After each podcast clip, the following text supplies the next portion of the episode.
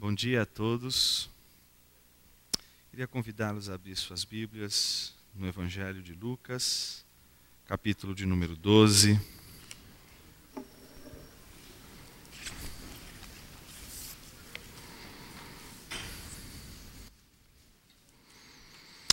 Nós vamos pensar hoje sobre a avareza espiritual, quando é necessário perder para ganhar. Tem um filósofo francês chamado Louis Lavelle, escreveu um livro muito interessante chamado O Erro de Narciso. Ele, em um determinado momento, qualifica o avarento como um narcisista. E dentro desse espectro, ele diz que o avarento é aquele que tem medo de perder tudo quando se trata de perder tudo para tudo ganhar. Um outro pensador, esse mais próximo de nós, mais conhecido de todos nós, ele é um pastor em Nova York, chamado Tim Keller, escreveu um livro chamado Deuses Falsos. E lá ele qualifica também o avarento de uma maneira muito interessante. Ele, ele classifica o avarento não como um narcisista que não consegue perder tudo quando perder tudo é tudo ganhar, mas qualifica o avarento como um idólatra. Tim Keller diz que existem ídolos que são ídolos de superfície em contraste com os ídolos de profundidade. Então, por exemplo, dinheiro, sexo, poder, todos esses três são ídolos de superfície. Pessoas procuram mais dinheiro, mas mais dinheiro para chegarem até o ponto onde elas querem alcançar determinadas coisas que são de fato seus ídolos. Então o dinheiro é só um caminho para chegar a um outro ídolo que está escondido, que é o fundo de um iceberg que é um ídolo profundo, é o ídolo que não aparece, porque só aparece a busca pelo dinheiro, a cobiça pelo dinheiro, a vontade de obter o dinheiro. Mas o que se quer obter não é o dinheiro, o que se quer obter é aquilo que o dinheiro vai comprar. O problema do avarento, Tim Keller vai dizer, é que o ídolo de superfície, o ídolo de profundidade dele é o mesmo. O ídolo do avarento é o dinheiro e meramente o dinheiro. Ele não consegue pensar em gastar o dinheiro. A possibilidade de pensar em gastar, em usar o dinheiro, já traz para o, o avarento uma espécie de inconformidade. É como se ele estivesse perdendo parte de sua vida. Então não é que o avarento não goste de conforto, não é que o avarento não queira conforto para os seus filhos, ele quer o conforto, ele quer que seus filhos fiquem bem, mas ele tem um ídolo, e o ídolo dele é o dinheiro. E como o ídolo dele é o dinheiro, e ele não pode gastar o dinheiro para ter conforto e dar conforto para os filhos dele, ele então decide manter o dinheiro, decide manter um poder virtual, e não exercer esse poder virtual que traria para o seu contexto um poder real, concreto. O avarento, ele vive a mera possibilidade. O gozo e a alegria dele, o prazer dele não está em possuir coisas, mas simplesmente na virtualidade. Eu tenho que ter a possibilidade de poder adquirir tudo o que eu quero, mas eu não vou usar e não vou adquirir. Por isso o avarento ele manifesta uma linha e um caráter solitário profundo. É difícil ter amigos avarentos, né? Porque na hora que você convida para jantar, eles desaparecem principalmente quando você diz o lugar onde você vai jantar. Então, o avarento, ele não consegue de forma alguma praticar a virtude do compartilhar. Compartilhar para um avarento é uma coisa muito difícil. É difícil compartilhar, por isso, toda a alegria e todo o prazer dele está em admirar sua riqueza solitariamente. As pessoas não podem olhar para o dinheiro dele, as pessoas não podem tocar o dinheiro dele, as pessoas não podem tocar os bens dele. Então ele curte toda a sua, a sua alegria e o seu prazer na solidão do apreço pelo poder virtual que ele possui no dinheiro.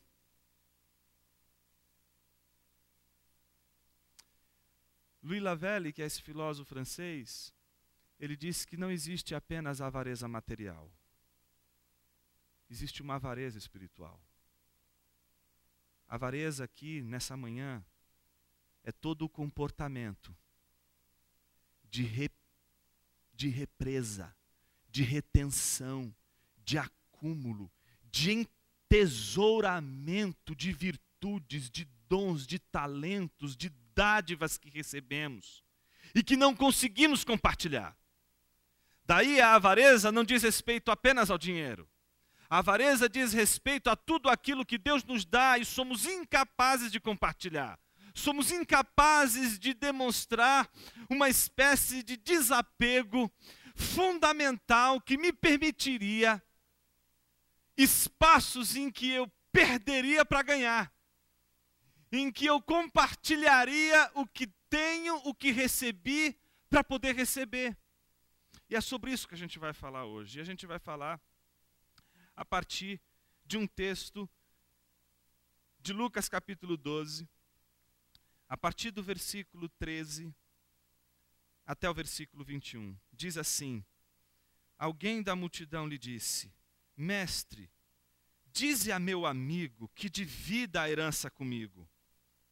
Respondeu Jesus: Homem, quem me designou juiz ou árbitro entre vocês?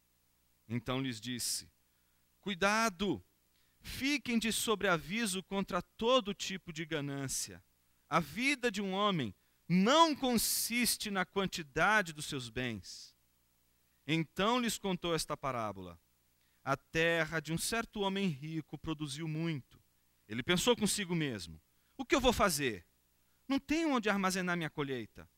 Então disse: Já sei o que eu vou fazer. Vou derrubar os meus celeiros e construir outros maiores, e ali guardarei toda a minha safra e todos os meus bens, e direi a mim mesmo: Você tem grande quantidade de bens, armazenados para muitos anos. Descanse, coma, beba e alegre-se. Contudo, Deus lhe disse: Insensato, essa mesma noite a sua vida lhe será exigida. Então, quem ficará com o que você preparou? Assim acontece com quem guarda para si riquezas, mas não é rico para com Deus. Oremos. Jesus, nos ajude a entender o que o Senhor disse para aquele homem que requeriu parte da herança de seu irmão. Ajude-nos a entender o que o Senhor disse para ele de uma maneira tão viva, que é como se o Senhor estivesse dizendo hoje para nós a mesma coisa. Faz com que este significado presente na tua escritura possa saltar aos nossos olhos na leitura de, atenta dessa passagem e descobrirmos, ó Deus, a prisão que nos encontramos. Que a tua palavra nos liberte, que a tua palavra nos conduza à liberdade, que nos faz perceber que existem ganhos maravilhosos que pressupõem perdas incríveis. Que o Senhor nos ajude a pensar isso nessa manhã. E que o Teu Santo Espírito nos conduza. Assim nós oramos. Amém.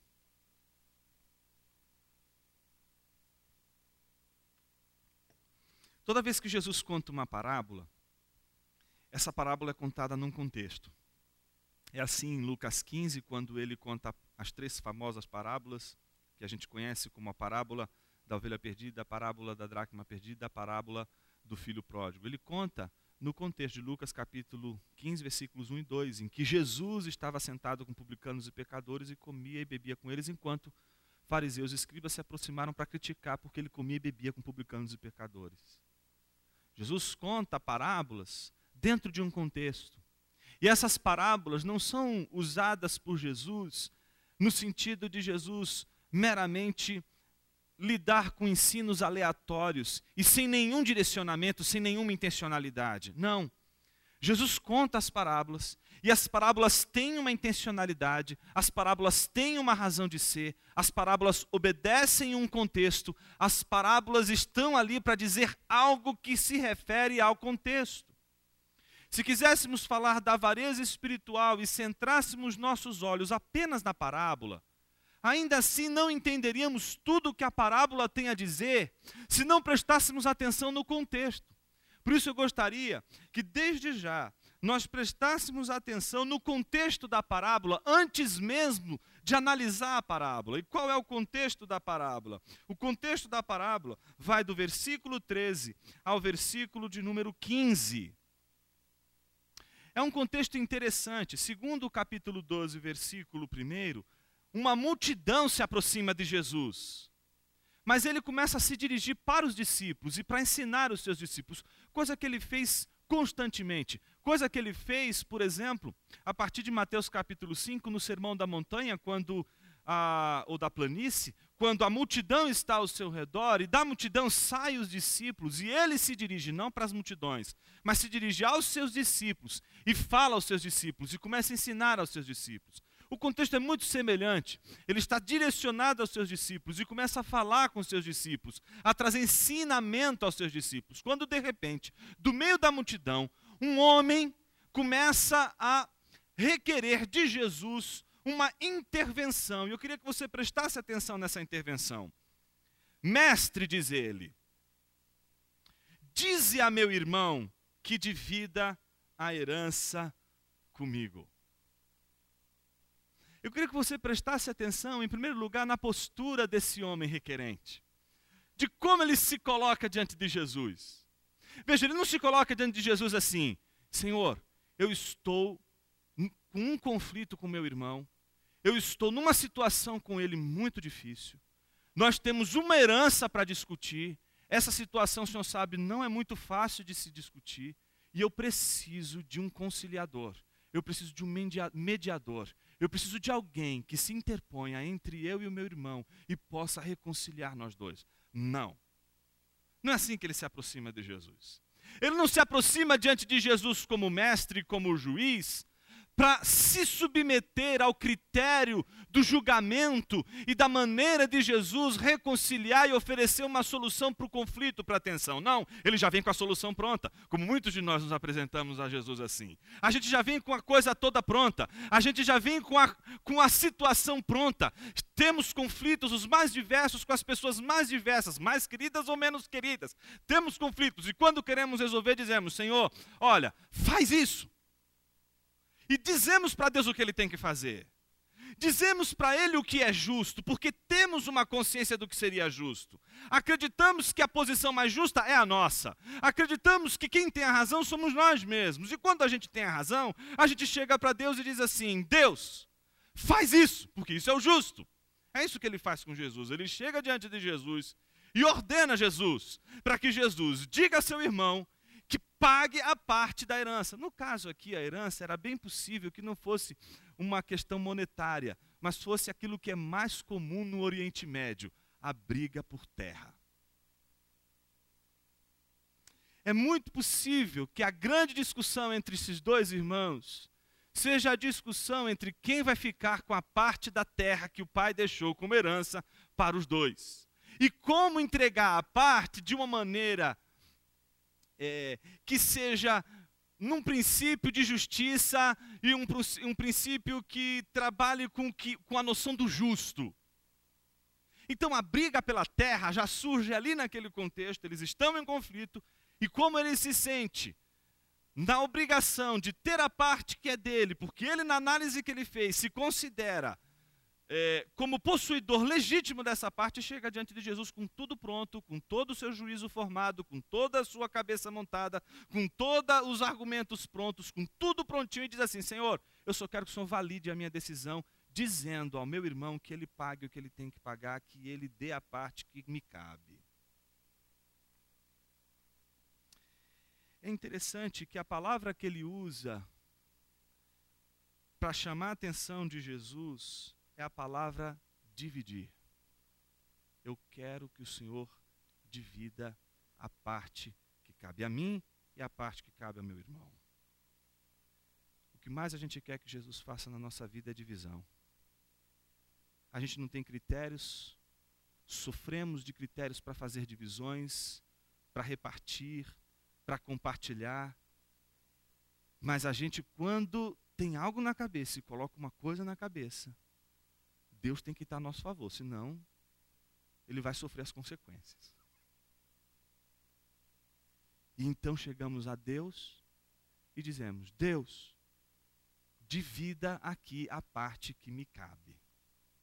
O problema é que Jesus nunca vai ocupar a posição de um divisor. Nunca ele vai ocupar a posição de um mero repartidor.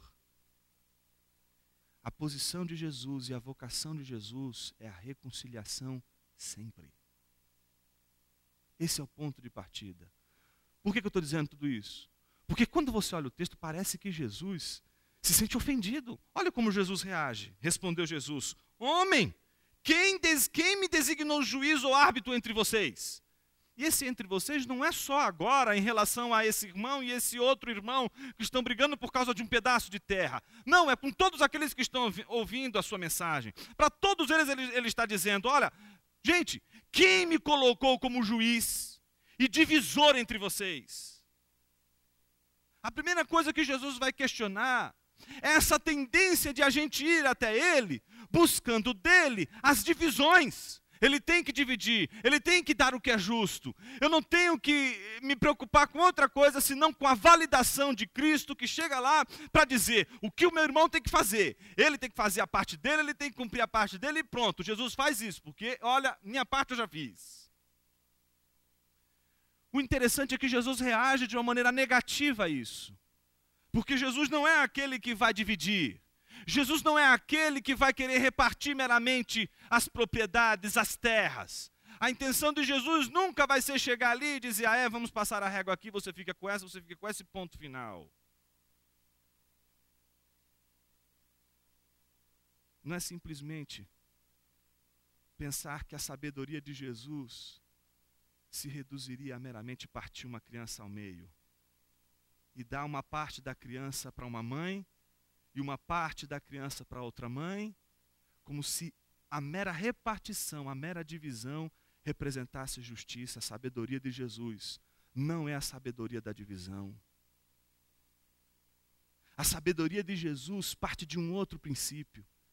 E Jesus, percebendo e conhecendo o coração, não só o coração, mas a motivação daquele irmão, o irmão requerente, ele resolve então trabalhar com ele um princípio fundamental que ele não está percebendo. E o princípio está justamente depois que Jesus faz a pergunta, no versículo 15, quando ele diz: Cuidado, fiquem de sobreaviso contra todo tipo de cobiça, de ganância. A palavra usada ali é desejo insaciável, desejo que nunca se satisfaz. É aquele aquela força dentro de nós que deseja sempre mais. A gente conquista e não, é, não fica satisfeito, a gente quer mais. O que a gente tem não é suficiente, a gente quer mais. O que a gente conquista, a gente acha que vai ser feliz conquistando e percebe que não é feliz e quer mais, e quer mais, o tempo todo mais, mais. E todas as vezes que a gente é escravo desses desejos, oferecemos como sacrifício aquilo que estes desejos impõem, somos capazes de sacrificar relações relacionamentos com esposa, com esposa, com filho, com amigos, com igreja. Somos capazes de sacrificar no altar de nossa cobiça pessoas que amamos, relacionamentos profundos que poderíamos desenvolver, tão somente porque acreditamos que o sacrifício dessas pessoas que nós amamos será suficiente para aplacar de uma vez por todas essa fome miserável que habita dentro de nós e nos corrói da cabeça à planta dos pés. Ninguém sacrifica relacionamentos como esposa, esposo, filhos, amigos e parentes, se não acreditar no fundo de sua alma que se sacrificar tudo isso vai ser feliz. E a nossa desgraça está em descobrir que podemos sacrificar família, podemos sacrificar amigos, podemos sacrificar a comunhão dos irmãos, a comunhão dos santos, e perceber que conquistamos tudo aquilo que poderíamos conquistar, nos fazer felizes, e descobrimos no final desse trajeto que foi inútil. Sacrificamos relacionamentos, sacrificamos amizades, sacrificamos comunhão, porque acreditamos que seremos felizes de que esse sacrifício vai valer a pena.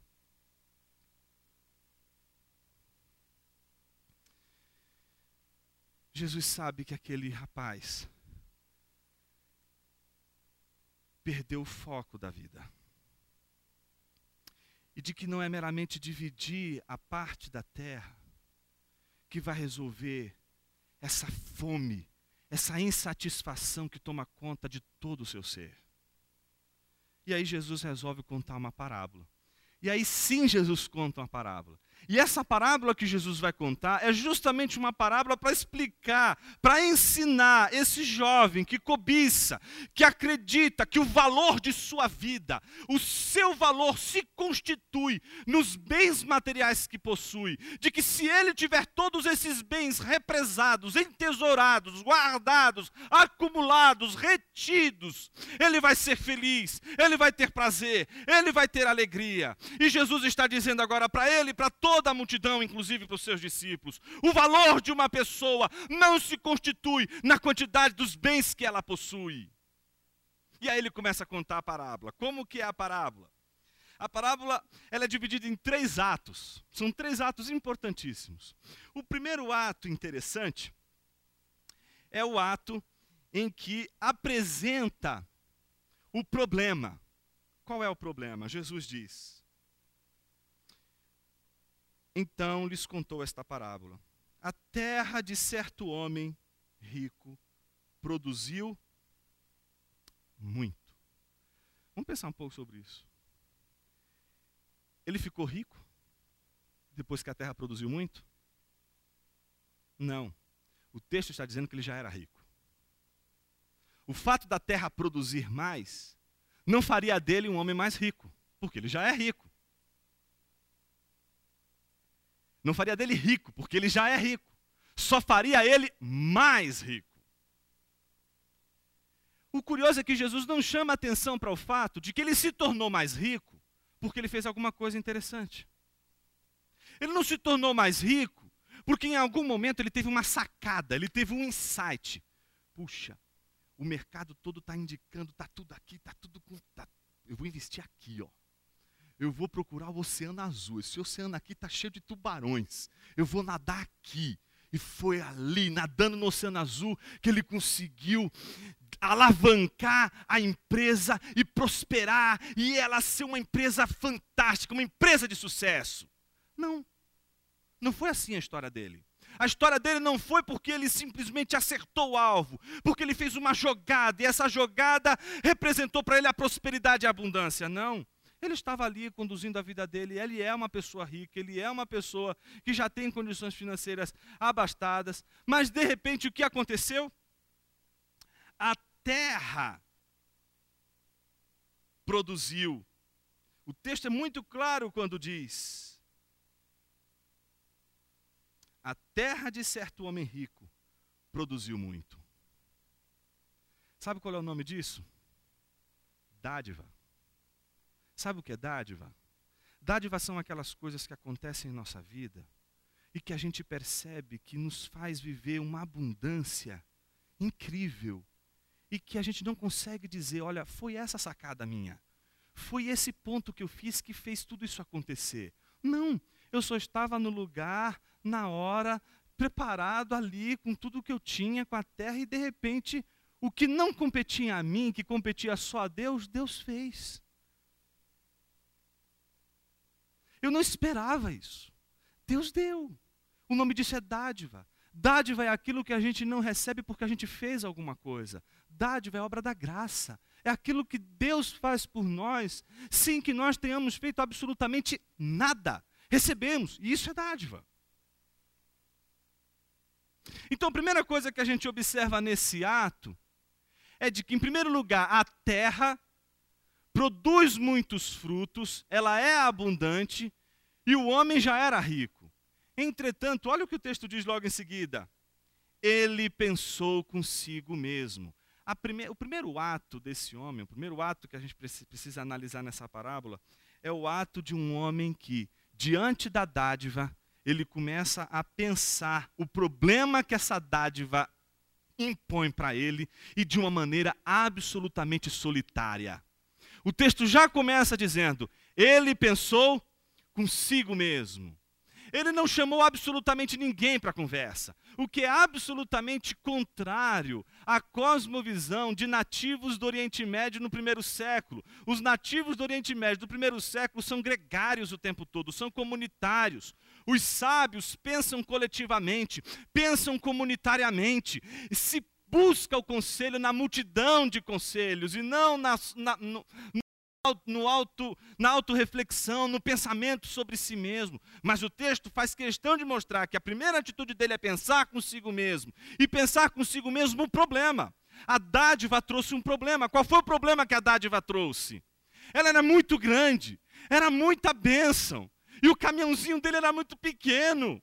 Não dava para ele colocar toda aquela bênção naquele caminhãozinho dele. Não dava para colocar tudo que Deus havia dado, tudo aquilo que Deus havia liberado para ele, tudo aquilo que Deus havia entregue para ele naquele celeiro que ele possuía. Ele precisaria de um espaço maior para reter tudo aquilo que Deus havia dado. Então, ele começa a pensar consigo mesmo o problema. Como vou resolver isso? Ele diz: O que vou fazer?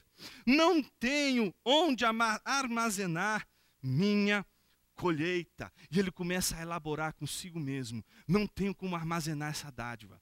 Não. Ele já não chama mais isso de dádiva.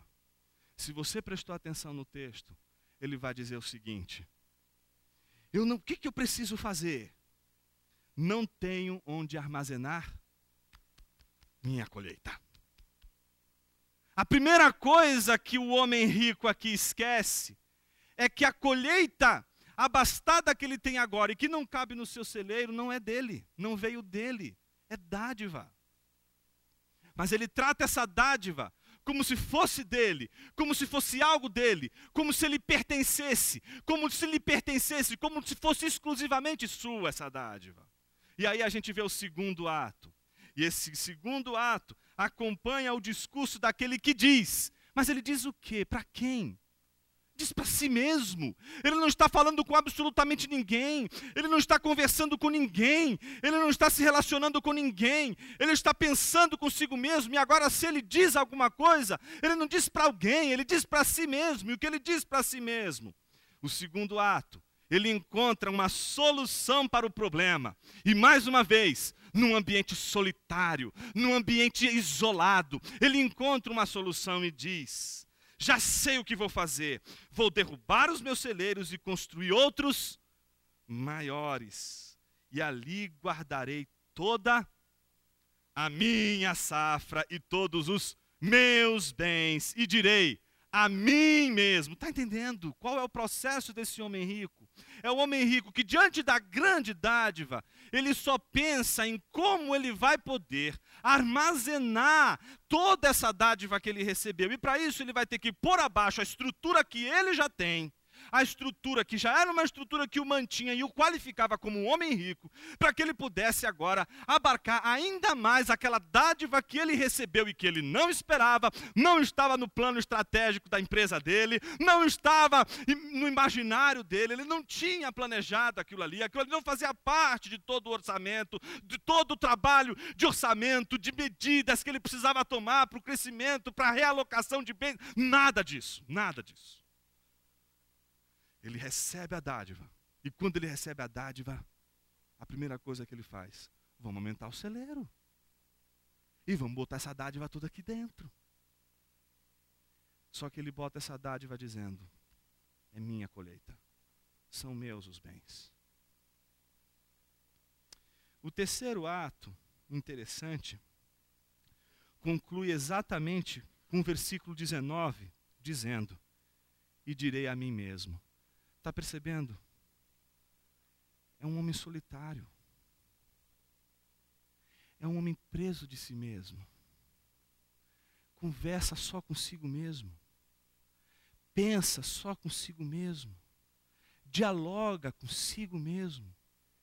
E quando encontra uma solução, se alegra em contar essa solução para si mesmo.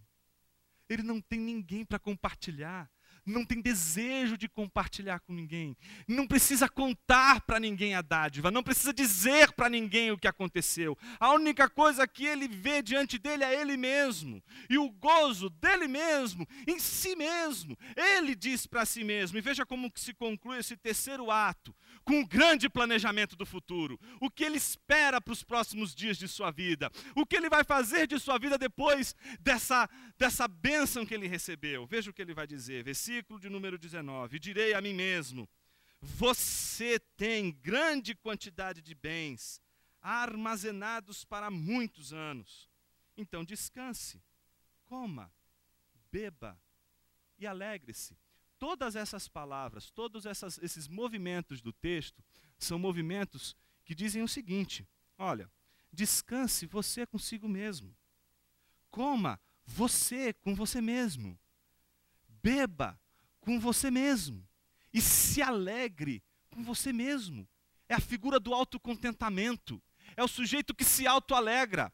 É o sujeito que se autodiverte. Como é divertido viver sozinho. Como é divertido viver neste isolamento.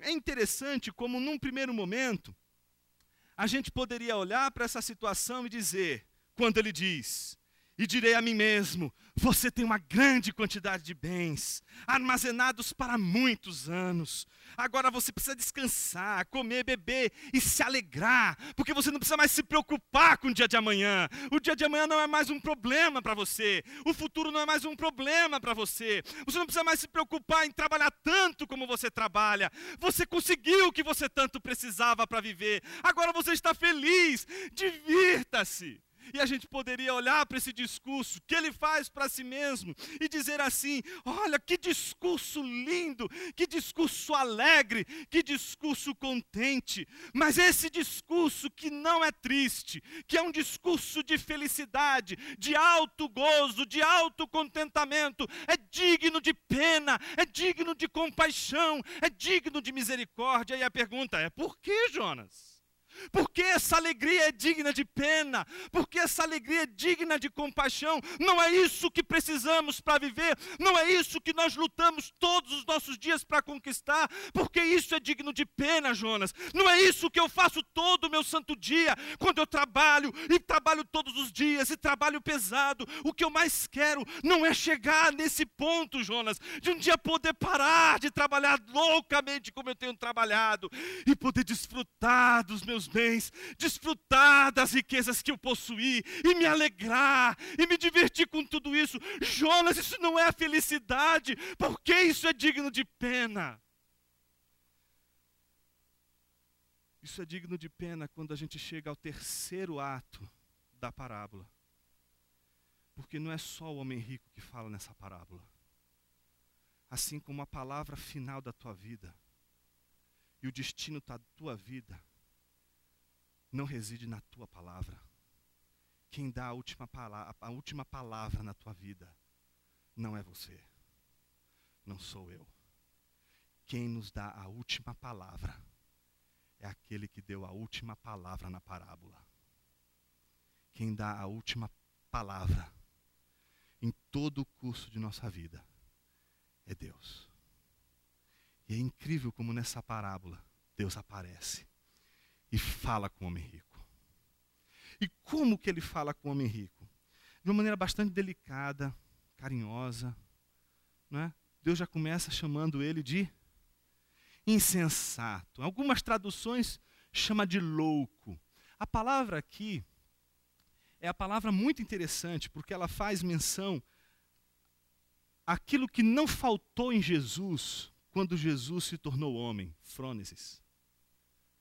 A frônesis de Cristo, a prudência de Cristo é aquela capacidade que Jesus teve de sendo o homem mais rico de toda a humanidade, de sendo detentor de todo o universo, ser capaz de entregar tudo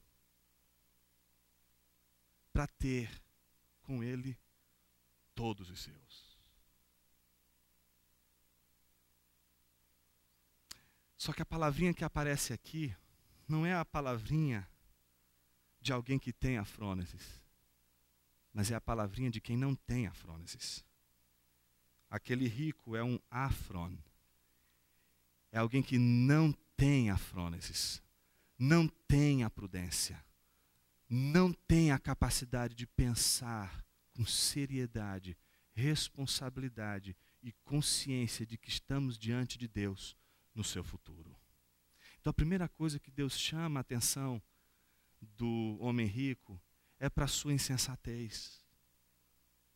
Ele diz: Ó oh, insensato, e diz o seguinte: Esta mesma noite sua vida lhe será exigida. É muito interessante porque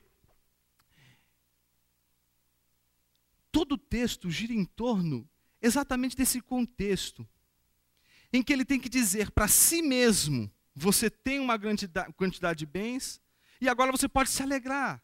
E aí Deus aparece no contexto dele para dizer o seguinte: insensato, essa mesma noite a sua vida lhe será exigida.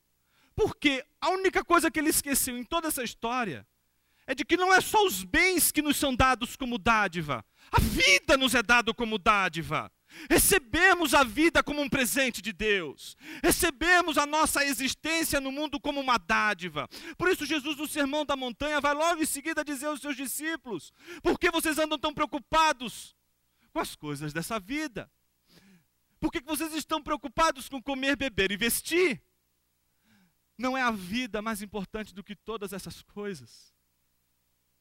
E então é muito interessante como Jesus chama a atenção para o fato de que a vida é mais importante, de que a vida é aquilo que ele nos dá. E às vezes a gente pode passar a vida inteira procurando aquilo que não é vida, e fazendo daquilo que não é vida a coisa mais importante da vida, e fazendo qualquer coisa que não é vida, a coisa mais importante da vida, não perdemos outra coisa senão a própria vida. É a vida que perdemos quando não valorizamos mais a vida do que todas as coisas que estão à nossa volta. E é isso que o avarento perde quando ele vive a sua vida solitariamente. O que ele perde não são seus bens, porque os seus bens nunca foram seus. O que ele perde não são os seus celeiros, porque os seus celeiros nunca foram seus. O que ele perde é a sua vida. Em outras traduções diz a sua alma. E alma, vida aqui tem a ver com uma palavrinha dentro da tradição hebraica, que é chamada de nefesh. E nefesh é tudo aquilo que o homem é. Quando Deus fez o homem, fez do homem nefesh. E o que é nefesh? Sede, fome, necessidade de Deus. É isso que ele se perdeu no meio do caminho. Perdeu a dádiva, perdeu tudo aquilo que ele poderia representar como fundamento e sentido de sua vida. Quando diante da morte se faz a pergunta: e agora? Todos nós fazemos planos maravilhosos. Ninguém aqui faz plano assim pensando no final colocar um desastre. Nós não temos vocação para escrever nosso, nosso diário do futuro numa linguagem shakespeariana. Não é? Nossa, nossas, nossos planejamentos, eles são sempre positivos e terminam com um final feliz. Então, alguém que planeja reter tudo o que recebe, não espera que no final surja algo tão avassalador como a morte. Mas o que me chama a atenção nesse texto é de que o julgamento não é o anúncio de que o homem rico irá morrer. Então a gente para para pensar o seguinte: puxa vida, então a coisa mais difícil que Jesus está tentando mostrar é que ele pode morrer. Não. É que no anúncio da morte, o homem rico se percebe solitário. Diante da morte, ele percebe que ele não vai levar tudo aquilo com ele. E aí ele se faz a pergunta: com quem vou deixar tudo isso aqui? Ele chegou no pódio, mas ele olha à sua volta e quem está do lado dele? É como se Jesus estivesse olhando para os olhos daquele rapaz requerente, que estava pedindo a parte da herança, olhando para ele dizendo o seguinte: do que adianta você lutar por essa parte? E ganhar a herança mas perder seu irmão.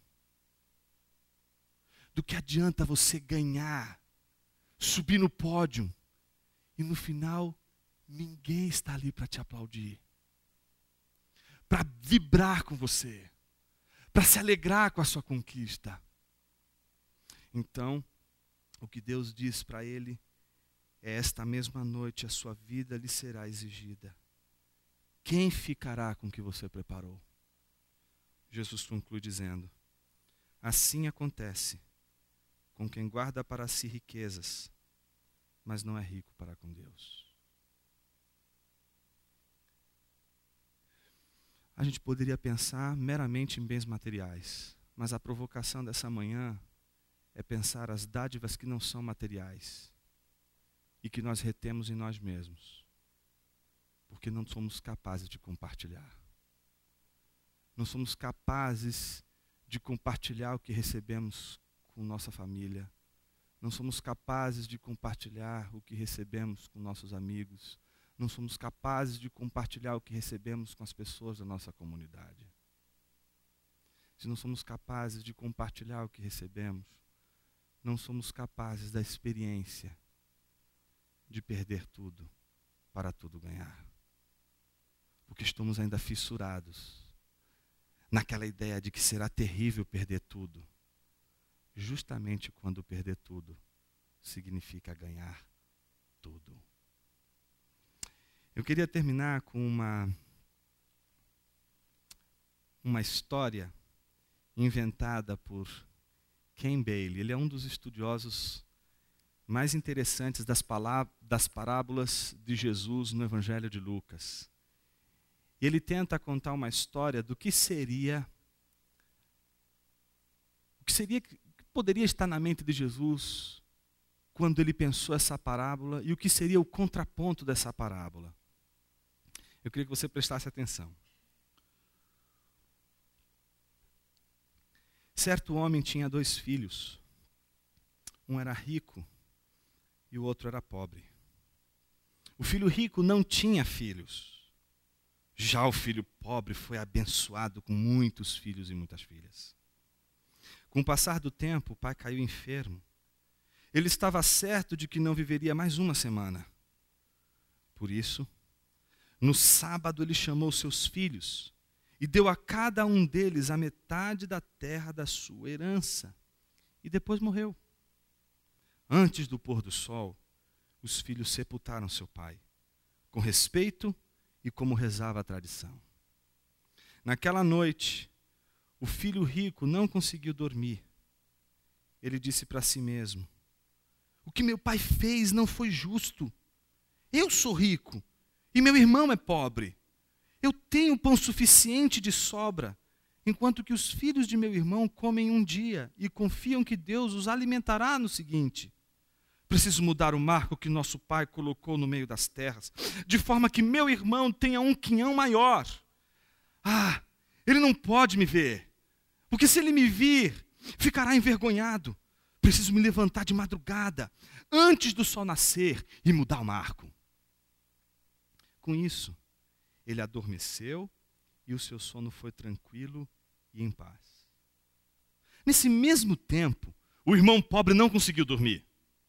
Enquanto estava deitado, inquieto em sua cama, disse para si mesmo: O que meu pai fez não foi justo. Aqui estou eu rodeado de filhos e filhas, enquanto meu irmão diariamente enfrenta a vergonha de não ter filhos que honrem seu nome, nem filhas para consolá-lo em sua velhice. Ele deveria possuir a terra de nossos pais. Talvez isso lhe compense pela sua indescritível situação.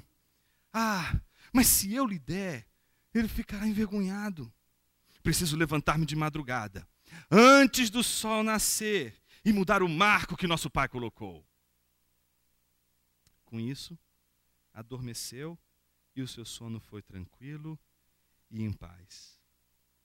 Então, no primeiro dia da semana, bem de madrugada, muito antes de o dia romper, os dois irmãos se encontraram no lugar do velho Marco caíram em lágrimas nos braços um do outro. E naquele lugar foi construída a cidade de Jerusalém. Deus espera de mim, de você, com todas as dádivas que Ele nos dá? Entesouramento, acúmulo, retenção, construir celeiros e possuir a virtualidade dos celeiros, um poder virtual que nunca se concretiza em realidades. Seria o plano de Deus para mim e para você seria a direção de Deus para mim e para nossa comunidade, a força da construção de um império que crescêssemos. E quando não couber mais gente, a gente cresce mais. E quando não couber mais gente, a gente cresce mais. E a gente vai derrubando os celeiros e aumentando os celeiros e retendo tudo aquilo que ele nos dá. A grande pergunta é: por que não conseguimos compartilhar? Por que é tão difícil desapegar de coisas que a gente considera tão preciosas para a nossa vida? Por que a gente não consegue acreditar que na entrega de coisas preciosas a gente pode ganhar outras coisas mais preciosas ainda? Vamos pensar um pouco nas nossas batalhas, as batalhas que a gente tem enfrentado no nosso dia a dia. Quantas delas nós temos sido vencidos por conta de nosso egocentrismo, por conta de nossa incapacidade de nos abrir e de deixar fluir em nós a bênção que é nos entregarmos. Talvez muitos dos problemas de casamento que têm hoje desenvolvido e sendo desenvolvidos de uma maneira desastrosa em nossas comunidades, não seja outra razão senão a nossa incapacidade de compartilhar. São duas represas casadas. São duas represas que vivem debaixo do mesmo teto.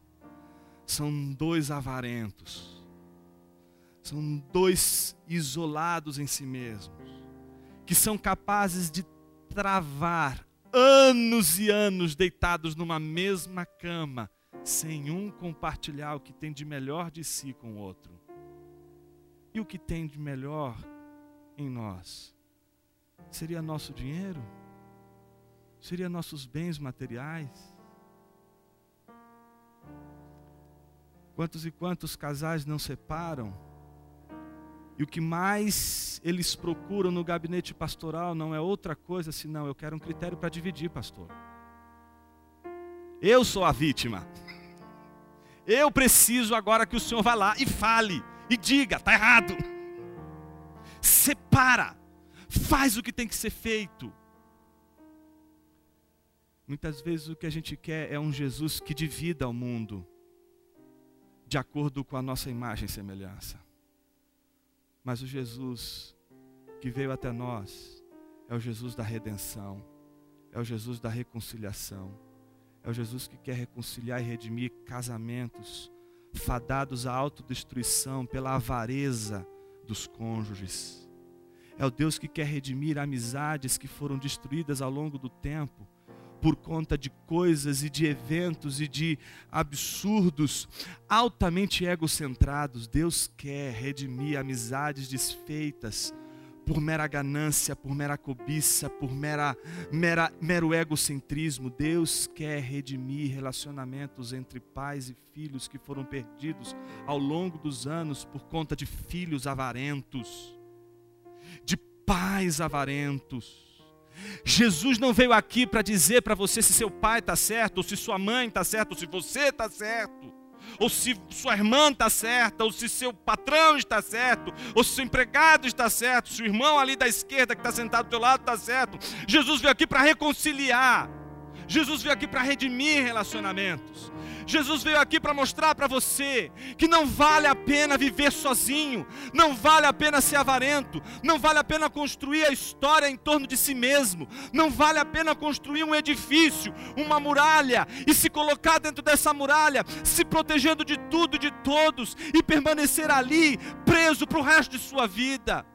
O que Jesus veio fazer hoje aqui, nessa manhã, na minha vida e na tua vida, não é outra coisa senão quebrar essa muralha quebrar essa blindagem que você criou em torno do seu coração, em torno de sua vida. E o Espírito Santo de Deus faz isso de uma maneira que ninguém pode fazer. Ele não faz isso com palavras, ele faz isso com o poder do Espírito Santo, um poder que é capaz de quebrar nosso coração duro, que é capaz de transformar um coração duro num coração de carne. É isso que Jesus quer fazer aqui nessa manhã comigo e com você. Ele quer quebrantar nosso coração. A gente quer dividir, ele quer reconciliar. A gente quer separar, ele quer unir. Ele, a gente está querendo fragmentar, ele está querendo colar.